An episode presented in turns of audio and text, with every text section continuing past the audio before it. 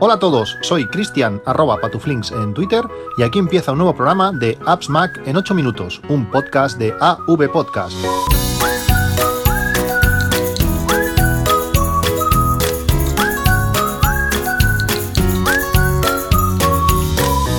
Hola a todos, 13 de junio de 2018, una semana en que estoy pudiendo hacer cosas eh, diferentes a las que hago otras, otras semanas. Hacía bastante tiempo que no, que no podía salir y hacer cosas eh, como, las que, como la que estoy haciendo estos días. El pasado sábado, como comenté por, por Twitter, eh, fue el día sin IVA del corte inglés y Amazon redujo el precio en bastantes productos, igualando el precio que, que el corte inglés ofrecía. Aprovechando, aprovechando esto, eh, compré un Sonos One y puse a la venta un Sonos Play 1 eh, para sustituir uno por el otro más que nada para poder tener uno, un, altavoz que tuviese micrófono en, mi red Sonos. Me habéis preguntado eh, varios oyentes, es curioso la cantidad de, oyentes que tenéis ya eh, altavoces Sonos y que estáis encantados. Es que al final cuando tienes uno es imposible tener solo un altavoz, acabas ampliándolo a toda la casa, poco a poco, mes a mes, vas haciendo, y es que realmente la calidad de sonido es, increíble. Eh, las diferencias entre, me habéis preguntado, las diferencias entre los altavoces, sobre todo los de los que están dedicados a, a ver la televisión. Ahora, ahora os lo explico. Entre el Sonos One y el Sonos Play 1, físicamente hay mm, bueno, en tamaño ninguna diferencia, son exactamente iguales, pesan casi lo mismo. Eh, el Sonos One, por ejemplo, el blanco, eh, toda la protección metálica, la rejilla es más blanca, en el otro lado es, eh, en, el Play 1 es metálica pero por lo demás es similar. Lo que cambia realmente es eh, la parte superior. Los altavoces antiguos, los de primera generación, por decirlo así, de, Sonos, eran, eh, tenían botones físicos. El play era un botón, subir y bajar el volumen era otro botón. Entonces tú podías, bueno, pues eso, pasar de canción dándole varios toques, eh, pulsando de forma fija, podías vincular ese altavoz a, un grupo de, altavoces ya creado.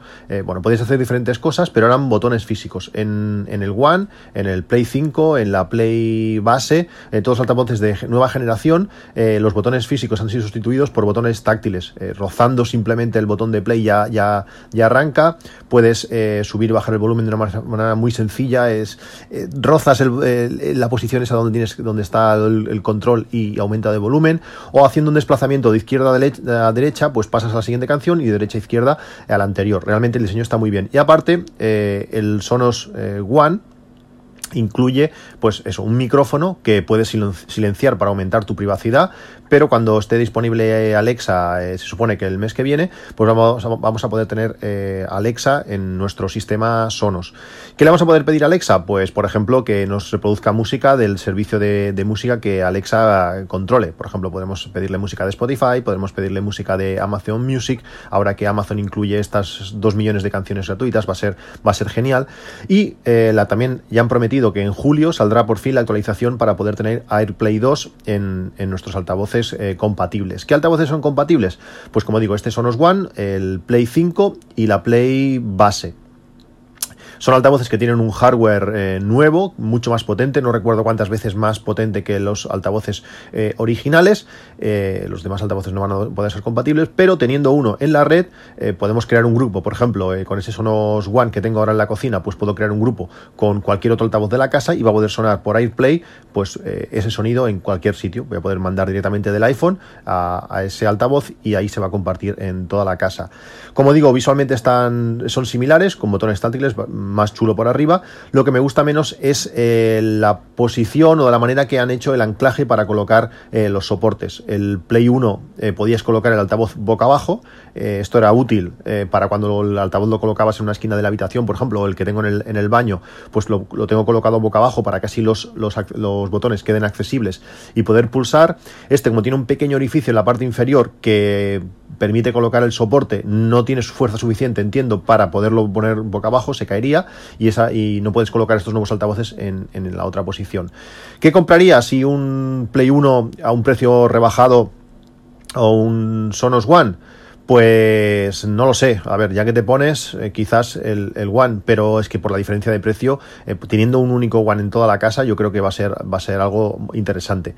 Cuando esté Alexa en funcionamiento, pues veremos eh, qué sensible es, si desde, desde la otra punta de la casa puedo darle órdenes o no, pero realmente por, lo, por la diferencia de precio, el Play 1 es una, es una buena opción y suena exactamente igual. En cuanto a las, las barras, eh, Sonos tiene la Play Bar, que tiene conexión óptica de la tele a, la barra. Eh, la barra es un, tiene un gran tamaño, tiene, creo que tiene más altavoces que, que el nuevo Sonos Beam que han, que han sacado, pero tiene hardware eh, antiguo. No, no vamos a poder tener iPlay en, eh, AirPlay en ese, en ese altavoz, ni tampoco, vamos a, tampoco tiene micrófonos para, para tener Alexa. También es, más cara que el Sonos Beam, pero según dicen los que lo han escuchado se, oye mejor. Eh, la Play Bar es una barra como podría ser la Sonos Beam, pero más grande. La Play Base es como la Play Bar, pero eh, tiene más superficie, entonces podemos colocar la televisión eh, encima de, esta, de, esta, de esta base. En televisiones que no son compatibles, por ejemplo, algunas que no, no tenemos espacio en el mueble o lo que sea, pues la Play Base es, una opción. Bueno, ya dependerá de, cada uno. Yo tengo la Play Bar y estoy, y estoy contentísimo. Una de las cosas que, que he hecho esta, esta semana, cambiando de tema, es, tengo un compañero de trabajo que, un tío peculiar, un tío de esas, esas personas que, que, hablan poco, pero cuando hablan merece mucho la pena escucharlo, que además le, tiende al minimalismo, pero le gusta la tecnología, eh, bueno, tiene muchas cosas especiales y una de las, eh, las, cosas que lo hace más especial es que, es que vive, vive en un barco. Eh, tenía problemas con el mástil o, bueno, terminología, los, las mil palabras que tiene para denominar cualquier cosita del barco. Tenía problema, creo, con el mástil más alto y bueno, le propuse pues ir con el dron para filmarlo porque el mástil igual tiene 10 metros, subirte arriba con lo que mm, se mueve el barco es complicado, pues me, como digo, me ofrecí para grabar es el mástil desde, desde cerca con el, con el dron para ver las partes que podían estar eh, mal, diferentes cosas que realmente no, no, recuerdo, palabras complejas. Y bueno, ya que, y ya que estábamos, pues salimos a, a navegar para hacerle pues un par de fotos al barco en movimiento y realmente es increíble lo difícil que es volar un dron desde, desde un barco. Eh, despegar más o menos, eh, lo coges con la mano, eh, despegas con la nariz, a mí me gusta despegar con el botón del teléfono y, tienes que deslizar hacia el lado, pero como tienes el mando en un sitio, el, el dron en el otro, pues al final tienes que despegar con la nariz, más o menos despegar es fácil, pero el problema es aterrizar. El, entre el pequeño aire que siempre hay, la pequeña brisa que siempre hay en el mar, el barco tiene poquísima superficie plana útil para poder colocarte eh, entre las velas, los cabos, el toldo, eh, bueno, la cantidad de cosas que hay en el barco.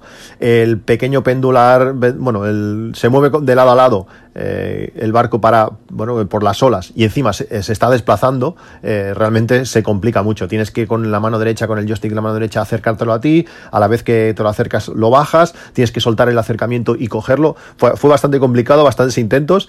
temí porque se fuera, se fuera al agua, pero, pero realmente es un, es un dron espectacular. Eh, el control que te da en todas esas condiciones es, es, es, increíble. Y aparte, bueno, las fotografías que han salido, la colgaré seguramente en Instagram. Eh, una de las fotos que hicimos en, en, el barco es precioso. Es que realmente eh, un dron que ya tiene pues un año y algo, la potencia, lo estático que se queda, lo lejos que lo puedes llevar, bueno, es un dron increíble, es una compra brutal. aún tengo, bueno, tengo varios amigos amigos que se lo han comprado hace, hace un mes, creo que aún está de, de actualidad. Eh, DJI no parece estar por la labor de sacar la segunda versión. Si os gusta el tema, echarle un ojo porque es, es increíble este, este Mavic Pro. Ahora estoy disfrutando en la edición de estas fotografías con, con, diferentes aplicaciones, con Affinity Photo, con la de Google, que ahora no recuerdo cómo se llama, sí, Snapseed. Eh, bueno, hay cantidad de, de, aplicaciones para tocarlas, realzar un poco los colores y quedan realmente eh, increíbles. Una de las cosas que, el otro día quería comentaros y que me dejé en el tintero es que, bueno, vi un usuario por Twitter que, que lo decía y realmente no, no había caído. A veces utilizamos eh, aplicaciones para, para hacer, bueno, por ejemplo, yo que sé, para calcular cosas. Pues vamos a la calculadora y calculamos cosas o para hacer un cambio de, moneda. Podemos, bueno, hay diferentes cosas que, utilizamos eh, aplicaciones concretas, pero que las podemos hacer directamente desde Spotlight en Mac, por supuesto, pero también en iOS. Es algo que realmente no había utilizado. Cuando tú te vas, eh, deslizas el dedo hacia abajo desde el centro de la pantalla y aparece Spotlight para buscar, pues allí podemos ponerle 25 por 3. Podemos ponerle, eh, si tú le pones, por ejemplo, 155 euros, automáticamente te va a dar el, resultado en, dólares. Es decir, podemos eh, hacer cambio rápido de moneda desde, desde Spotlight de una manera muy sencilla e integrados, integrados con, el sistema. Otro tema que quería comentar, que también había eh, estado hablando con varios usuarios, os hablé de Ubic, ese, ese servicio para hacer copias de seguridad en la nube que realmente funciona más o menos bien cuando tienes que hacer pocas cosas, pero la integración con el, con el, con el NAS, eh, cuando tiene que hacer copias de seguridad grandes, cuando tiene que hacer copias de seguridad incrementales, tiene que ir revisando las copias de seguridad que, ya tiene, es, un desastre. Eh, tengo avisos en, el NAS que cuando la copia de seguridad no se ha podido hacer, que me mande un, aviso y me está mandando avisos cada día. Eh, tengo clarísimo que no, que no voy a renovar. De momento lo que está subido, pues está subido, le cuesta horrores, pues actualizar esas copias de seguridad, pero no, no voy a renovar. El precio, es, el precio es bueno, pero no al final no funciona, no funciona bien cuando tiene que mover grandes cantidades de, de, datos.